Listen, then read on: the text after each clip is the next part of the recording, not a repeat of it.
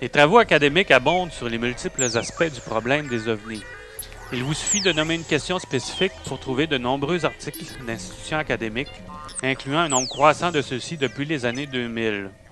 Ici, il donne quelques exemples. Par exemple, sur les enlèvements, vous allez trouver un doctorat en rhétorique de l'Université du Kansas qui les définit comme une narration purement mythique. L'histoire, un essai bien documenté de l'Université de Pennsylvanie, révèle l'interface fautive entre l'ufologie et la science. Les ovnis et la culture populaire, vous allez trouver un article de l'Université de Lancaster qui en dissèque la, la thématique. Les soucoupes volantes dans les vieilles peintures, l'étude d'un historien de l'art surgit. Des vues aux antipodes du milieu universitaire, nous avons une entrée récente par un doctorant chargé de cours en histoire de l'École des sciences humaines de l'Université de Nouvelle-Angleterre en Australie. Vous êtes curieux à propos des récits de l'homme papillon? On en parlait un petit peu tantôt de.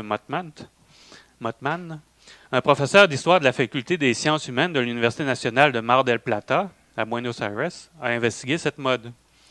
Peut-être votre intérêt réside-t-il dans les observations d'OVNI au Brésil? Vous trouvez une thèse de maîtrise de l'Institut des sciences humaines du département d'histoire de l'Université de Brasilia. Ou la phénoménologie des ovnis en Argentine? Un autre professeur d'histoire de l'Université de Trent au Canada a récemment sondé la question. Ces quelques exemples montrent clairement que l'investigation des ovnis en milieu académique est loin d'être tabou. En fait, il y avait aussi une ufologie scientifique dans la recherche civile et amateur en Europe et en Amérique. Aux États-Unis, c'est principalement par le Center of UFO Studies, euh, CUFOS, qui en fait la promotion avec deux ouvrages collectifs majeurs. C'était dans, les années 70 et 80. L'organisation a disparu en pratique. Vous devinez pourquoi? Manque de support, de membres et de financement. Et j'ajouterais un détail un sujet élusif et difficile à défendre. Les groupes ufologiques qui ont débuté dans les années 50 se sont écroulés les uns après les autres. Ceux qui survivent maintiennent désormais des positions fortement sceptiques.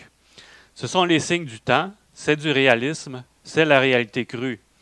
Il n'y a aucune preuve de l'existence d'OVNI, que cela nous plaise ou pas. Cela ne nous plaît pas, mais la croyance ne peut pas être un substitut aux preuves matérielles. Le monde n'avance pas avec la foi, mais avec des faits solides et des théories falsifiables.